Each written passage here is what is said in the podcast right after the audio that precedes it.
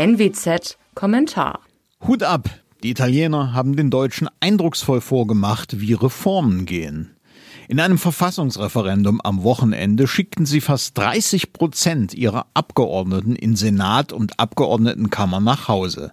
Im Klartext, der Wähler verkleinerte beide Kammern des Parlaments signifikant, und zwar ohne Rücksicht auf die Mandatsträger. Glückliches Italien und was für ein Kontrast zu Deutschland. Hierzulande einigten sich die Parteien nach schier endlosem Gezerre Ende August auf ein Reformchen, das vielleicht dazu führen könnte, dem deutschen Blähparlament eine zarte Schlankheitskur zu verpassen. Zurzeit haben wir 709 Abgeordnete im Hohen Haus. In Italien sind es nach der Reform und in beiden Kammern des Parlaments 600.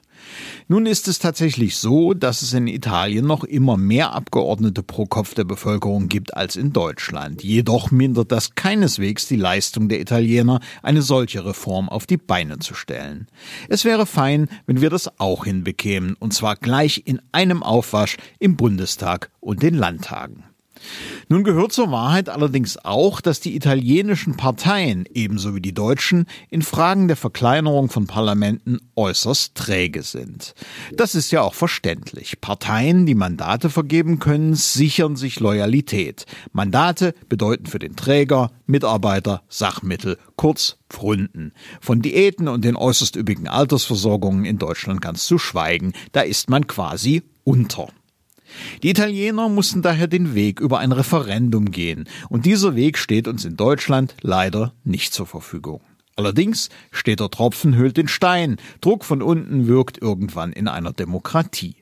Zudem zeigt auch dieses Beispiel, dass mehr direkte Demokratie ein probates Mittel zur Einhegung des Staates ist. Der und seine Institutionen haben die Tendenz, sich in Umfang und Aufgaben immer weiter aufzublähen.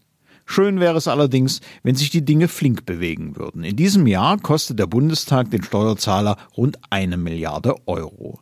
Das ist so viel wie nie zuvor und die Kosten für die Landtage kommen ja noch hinzu.